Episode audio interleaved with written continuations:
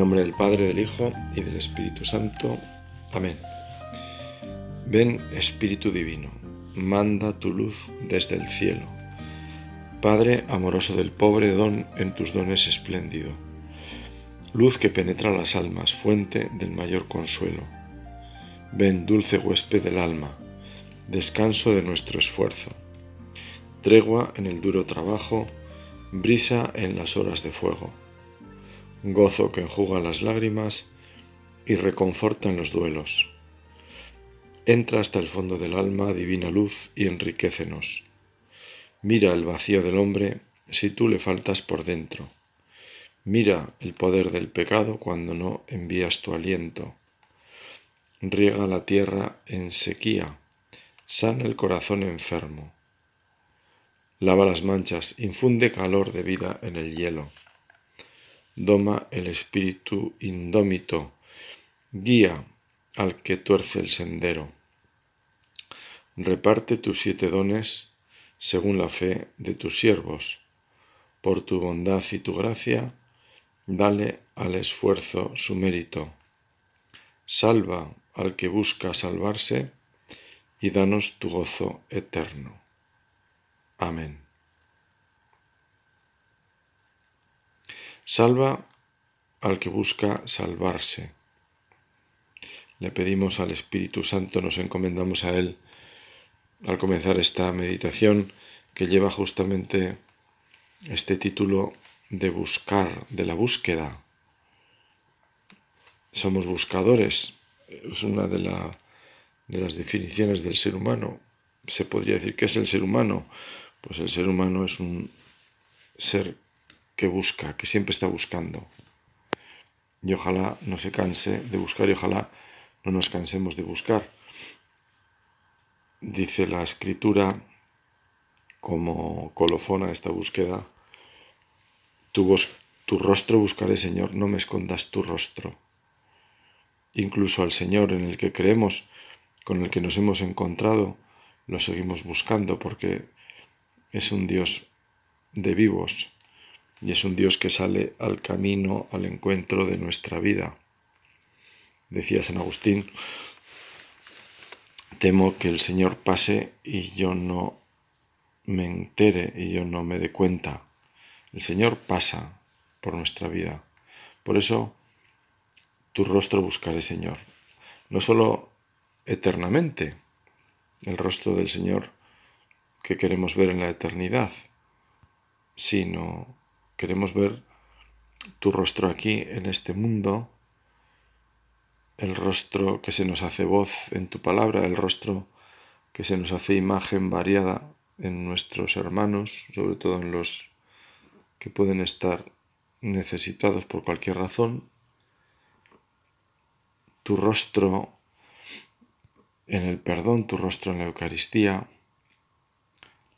tu rostro hecho inspiración profunda, sincera y limpia en la conciencia, tu rostro en la iglesia, tu esposa, que como ocurre en el matrimonio, al final eh, siempre hay un cierto mimetismo, siendo cada uno como es, pero hay un conocimiento profundo entre el marido y la mujer que hace que la una mirándole al otro sepa lo que hay y viceversa. Pues mirar a la iglesia, mirar a la esposa, nos acerca también a Cristo, porque la esposa está mirando a Cristo y es mirada por Cristo, porque es lo que hay en el corazón de Cristo, el amor a su esposa, la iglesia. Por eso la iglesia también nos sirve para descubrir el rostro de Cristo buscar, pero buscar, la meditación está titulada así, buscar con entusiasmo, le da ese matiz que como veremos pues es tan, tan importante con esa palabra que por otra parte es tan positiva cuando uno mm, habla de entusiasmo y habla de algo eh, muy positivo. Cualquier cosa que digamos, si le colocamos detrás la palabra entusiasmo lo estamos elevando, lo estamos elevando. vivir esto con entusiasmo, pues es, es vivirlo más allá de la ilusión, que puede ser una primera, como un primer estadio, ¿no? Pues esto otro es otra cosa. El entusiasmo es ya poner el corazón. Poner el corazón. El entusiasmo, en definición, entre otras cosas, hay una, una expresión sencilla, un significado, el que nos dice el sentido común es entusiasta es alguien que pone eso que está eh, ilusionado con algo, ¿no? que le pone corazón, le pone, le pone la carne, ¿no? Pero en un sentido más profundo, el entusiasmo, entre las varias definiciones que tiene, pues una es la de la inspiración de los profetas, la inspiración divina, se le llama así, entusiasmo. Se podría decir que es ese fuego que les quema y les lleva a hablar en el nombre del Señor. Ese fuego que nosotros, que el fuego del Espíritu, el Espíritu Santo, por lo tanto, es el protagonista del entusiasmo en sentido profundo. Podemos decir que hay pues un entusiasmo eh, incluso malo, claro, uno se puede entusiasmar en el mal, ¿no? Puede poner la carne en el asador y el empeño y en hacer fechorías, pero eso es, eso es falso. Eso nos, no, no, deja de, de, ser un echarle carbón al, al fuego del egoísmo. Eso al final deja brasas sucias. Em, entusiasmo significa esto. Es una especie ¿eh? de posesión divina, de rapto divino en sentido etimológico. Es una palabra griega. Pues de esto va el título de esta meditación.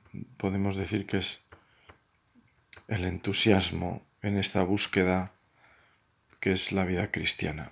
Entusiasmarnos en ser cristianos, que seguir a Cristo, que eso es ser cristiano, vivir en Cristo. ¿eh? A Cristo lo seguimos, sí, lo imitamos, sí, pero la vida cristiana es más. Es, eh, mi vivir es Cristo, decía San Pablo. La experiencia cristiana es que ya no soy yo, es alguien que, quien vive en mí. Yo vivo unido a Cristo, vivo en el Espíritu, el Espíritu Santo, por lo tanto, tiene que ser el protagonista de mi vida.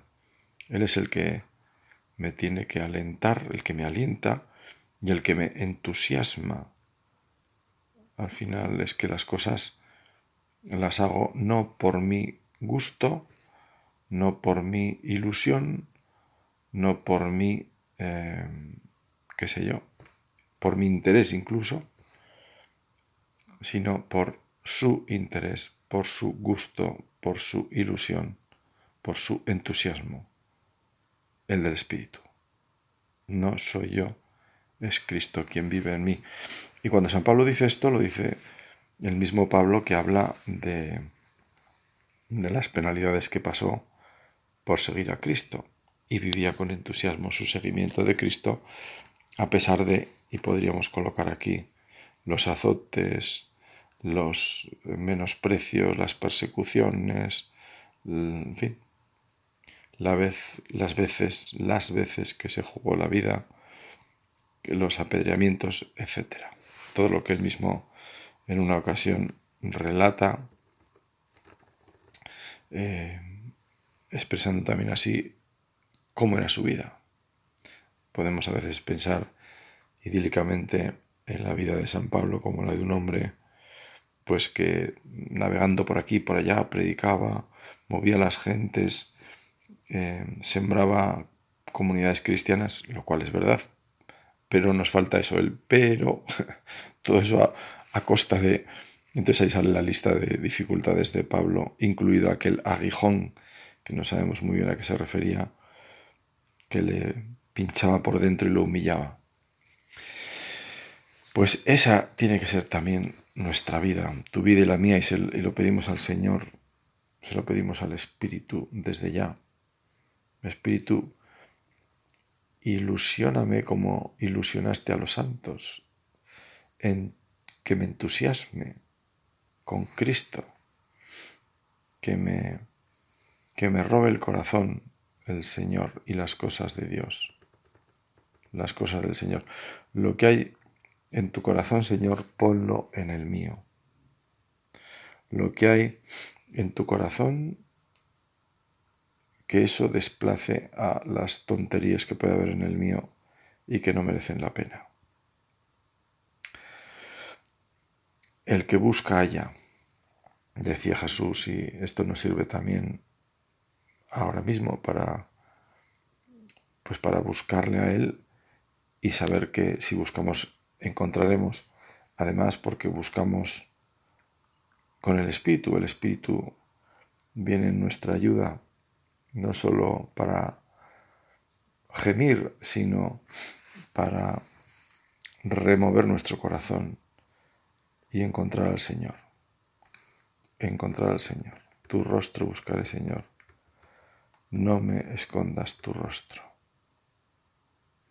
En esta meditación yo no pienso en buscar a Dios como quien ha oído hablar de Él, pero no sabe cómo encontrarse con Él. Más aún, si estoy rezando en el fondo es porque soy consciente de que la oración es un encuentro con el Señor. No será la primera vez que rezo porque parto de otros encuentros con Él y precisamente por la experiencia de ese encuentro vuelvo a la oración porque deseo volver a encontrarme con el Señor. Lo cual no significa que deje de buscarle porque Dios es inabarcable. Y Dios es un Padre amoroso que abre horizontes a nuestra vida. En la medida que dejamos que ese Dios sin horizontes nos amplíe el corazón para descubrir su presencia y su paso en los acontecimientos de nuestra vida. Lo cual no significa que en la oración yo, entre comillas, me lo pase bien, disfrute, se me pase el tiempo volando. A lo mejor estoy rezando y, digo, pero mejor otro momento.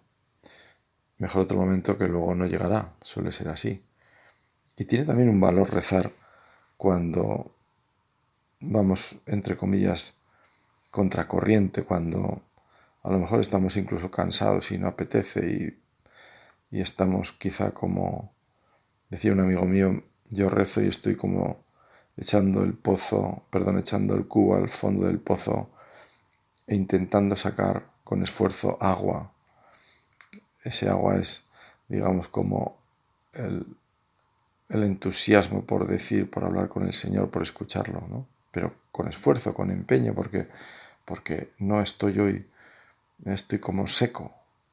Bueno, pues esa oración seguramente vale más que otras oraciones en las que, pues porque somos así y nuestra sensibilidad a veces depende de, de mil pequeñeces, pues parece que, en fin, que me lleva el viento hacia lo alto, ¿no?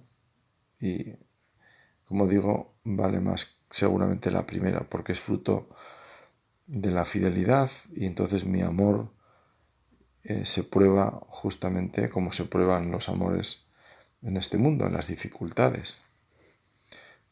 Ya sabemos este famoso dicho, ¿no? Los verdaderos amigos están a la cabecera de la cama, es decir, se prueban y se ven en la enfermedad, en la contrariedad. Los que están ahí, esos son tus amigos. Los que están cuando las cosas van bien, cuando hay algo que recibir, pues bueno, eso es posiblemente el día de la, de la enfermedad no aparezcan. Bueno, el Señor no nos deja de su mano, el Señor está. Es el amigo que no falla, es el que está en la cabecera de la cama, el que está con nosotros pegado a nuestra nuca, en esa expresión que a mí tanto me gusta personalmente, Dios va pegado a nuestra nuca, ya en el vientre de nuestra madre, hasta que nos vayamos de este mundo. Por eso te buscamos, Señor, con entusiasmo y no nos queremos cansar de buscarte, ni queremos acostumbrarnos a encontrarte, que cada encuentro contigo, primero, sepamos reconocerte y en segundo lugar, sepamos valorar lo que supone encontrarte. Encontrarte quizá cuando no te esperamos, a veces también, cuando no te hemos ido a buscar, sino que eres tú quien ha salido como tantas veces a nuestro encuentro y responder a lo que tú quieres para nosotros, porque como un padre bueno, quiere siempre el bien. Un padre nunca le dará a su hijo un escorpión ni una serpiente. Tú, Señor, que sales al paso de nuestra vida, sales con dones, sales, como dice el Evangelio, justamente el que se lee hoy, hoy, eh, en el que se habla de esa famosa corrección en la carta a los hebreos, el Señor corrige a los que ama, como un padre bueno corrige a sus hijos porque los ama, como un amigo, alguien que nos quiere, seguramente en una y en muchas ocasiones quizá nos ha corregido, aunque nos haya dolido, pero es porque nos quieren, porque quieren nuestro bien, no lo que nos gusta, sino nuestro bien, porque a lo mejor lo que nos gusta no es nuestro bien, sino es lo que nos gusta, que no coincide necesariamente. Nuestro bien es Dios. Y lo que tiene que ver con Dios tiene que ver con la verdad y la bondad. Dejar que las novedades de cada día sean una ocasión para encontrarme con Dios que algo sale bien, Señor, que te dé gracias. Que algo sale al revés, pues intentaré poner mi confianza en ti con un renovado empeño. Aprovecharlo todo, porque como dice San Pablo, para los que aman a Dios, todo se convierte en bien. En todo nos espera el Señor, no hay nada ajeno a su querer. Dios no quiere el mal, por supuesto, pero incluso de nuestro mal nos permite sacar un bien, como puede ser un corazón más humilde y contrito. Nos permite renovar los deseos.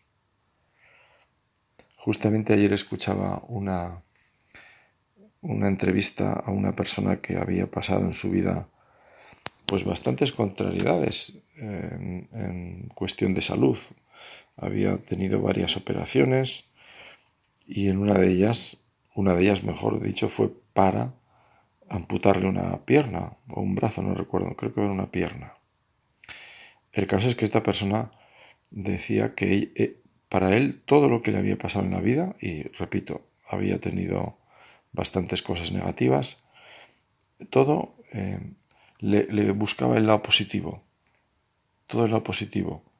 Y entonces decía, yo estoy agradecido de que he perdido una pierna ahora porque si la hubiera perdido, eh, qué sé yo, decía él en el siglo pasado, pues no hubiera tenido una prótesis como tengo ahora que me permite hacer pues bastantes cosas. Y estoy agradecido porque me rodean mis padres que siempre han luchado por, por mi bien. Me rodea, estaba casado por lo visto, una mujer maravillosa que, que tiene paciencia conmigo, que en fin, a pesar de mis defectos, ¿no? Que dice uno, madre mía, pues este hombre pues tendrá defectos, pero realmente tiene un corazón muy grande, ¿no? Bueno, ese sentido positivo, era un hombre creyente, eso es verdad. Yo no escuché más de la, de la entrevista, pero con eso me bastó para, pues para confirmar esto de que, de que efectivamente Dios está. Dios está, el Espíritu, el Espíritu, mejor, ¿dónde no está el Espíritu? ¿no? En el auténtico bien en, la bondad que manifiestan tantas personas, pues ahí está el Señor, ahí está el Señor. Servid al Señor con alegría, nos dice el Salmo, entrad en su presencia con vítores. Esto lo dice la Escritura, lo dice el Espíritu, que es quien inspira la Escritura.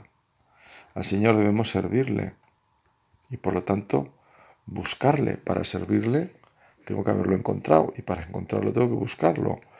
Pero atención, que esa alegría no es una pose hueca como la del vendedor que debe sonreír a todo el que entra en su comercio para facilitar la venta. Es una sonrisa muchas veces por interés. Y bueno, pues es lógico que así sea, ¿verdad? Pero en este caso el entusiasmo mismo, como decimos, es un don de Dios. Es la acción del Espíritu Santo en nuestras almas que las conduce hacia esa verdad plena que es el mismo Dios. Podemos decir así que el mismo Dios es quien dirige nuestros pasos en su búsqueda. Aquello de que Dios tiene sed de, que tengamos sed de Él, ¿no? Esto es así. Como el inicio de la fe está en el Espíritu, es, es el Espíritu, es Dios el que nos el que nos eleva para poder fiarnos. Dios está al inicio de todo. Por eso rezamos al Señor por la fe, por eso rezamos al Señor por todo. El Señor dirige nuestros pasos en esa búsqueda, como el Padre y la Madre que educan, es decir, que guían y sostienen a sus hijos para transmitirles lo bueno y la verdad de las cosas importantes de la vida, pues ¿qué no hará Dios con nosotros? Si pudieran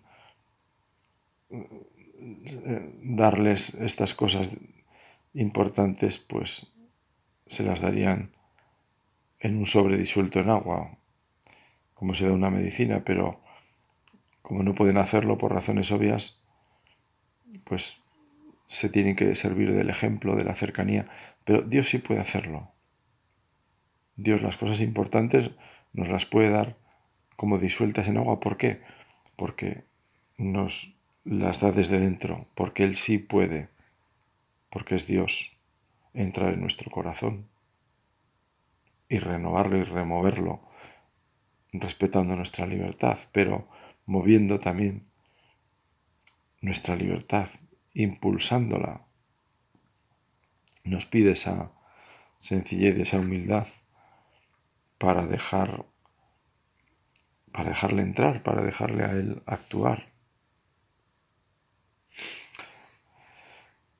Él respeta nuestra libertad, como decimos, como respetó la de Judas, pero también es verdad que Él empapa nuestro corazón para que podamos vivir esa vida nueva del reino, porque hemos nacido de nuevo, somos unas criaturas nuevas. Somos unas criaturas nuevas.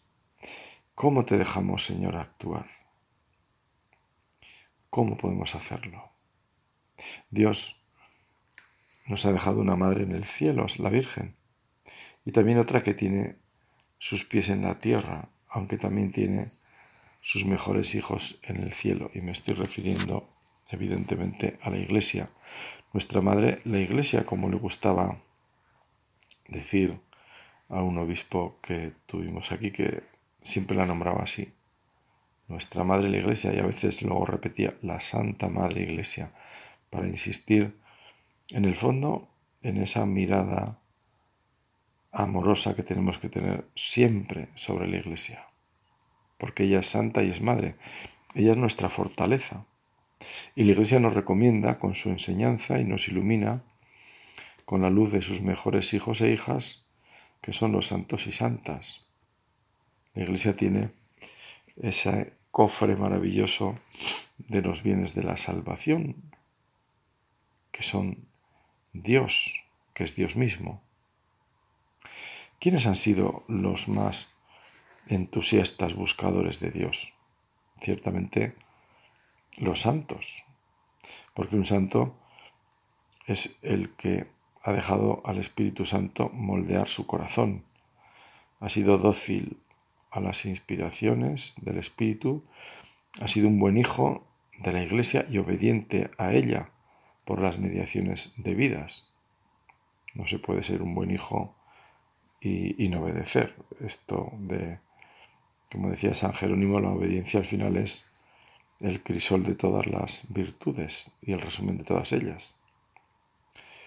Porque la Iglesia no es un ente abstracto, sino una realidad que tiene rostro en las personas y gestos y palabras, celebraciones y obras, edificios para los fines o mejor para el gran fin de la Iglesia que es anunciar a Cristo, dar a Cristo, todo eso es la iglesia. Evidentemente, la iglesia que está en el cielo, la iglesia que se purifica, la iglesia que está en la tierra, con todo esto y más. ¿Cuántas cosas tiene la iglesia? ¿Cuánta, como una madre generosa que está constantemente engendrando y dando a luz tantas cosas? Quien se pasa el día criticando cosas de la iglesia, la verdad es que no, ojalá no nos pase a nosotros, claro, pero pues ahí no hay mucho entusiasmo, la verdad. Está uno entusiasmado en sí mismo, ¿no? Quizás se, se puede creer profeta porque está convencido incluso que puede hablar en el nombre del Señor, ¿no? Dice, no, no yo critico en el nombre del Señor. Pues haría uno mejor en criticarse más a sí mismo, empezar por aquello que decía Jesús de la mota y la viga, ¿no? Si viéramos que llevamos una viga, posiblemente no veríamos tantas motas. Diremos que critica con el entusiasmo, pero esa visión negativa, esa visión negativa no permanente, no, no, eso no, no puede venir del Señor. En fin, le pedimos al Señor nosotros esa, esa visión siempre positiva, no ilusa, evidentemente. En la iglesia hay pecados, sí, porque en la iglesia estamos tú y yo, y, al menos yo te advierto que no soy santo. Entonces la iglesia se puede decir que me aguanta, me arrastra, me lleva, me sostiene, y muchas veces puede ser un fardo para la iglesia. Pero se trata de lo contrario, de intentar no ser un fardo, sino de intentar empujar con la iglesia, remar con la iglesia en esta nave que, como decía Benedicto, pues tiene agujeros, entra el agua, hay líos y problemas, pero siempre navega, porque el Espíritu sopla y porque es la esposa de Cristo y llegará a buen puerto, que es lo que nos interesa. En fin, Señor, tú que nos has dicho que el que busca allá, que nos has hablado de tus búsquedas en parábolas como la búsqueda de la oveja perdida, que nos has expresado también otras búsquedas para explicar el reino con imágenes tan sencillas como la de aquella mujer que barre la casa, el suelo de tierra, buscando también la moneda que se le había perdido. Tú que saliste a buscar hombres para la causa del reino y elegiste a doce. Tú que sales también a buscarnos a nosotros. Ayúdanos a dejarnos encontrar por ti. En la oración, en este rato de meditación que ya se nos va y que queremos terminar pues poniendo en manos de la Virgen la gran buscadora y a la vez la que con más facilidad se dejó encontrar por Dios, la que más rápido respondió a Dios, hágase mi según tu palabra, ante una petición tan, pues tan, tan grave, tan grande como la que le hizo el Señor. Por algo la preparó también el Espíritu Santo. Él nos entusiasma. Él es el que tiene que hacer la obra que hizo en María, evidentemente en nosotros, en nuestras circunstancias y vocación, pero al final es esa obra, llenarnos de sus dones para que así, con entusiasmo, busquemos al Señor. Amén.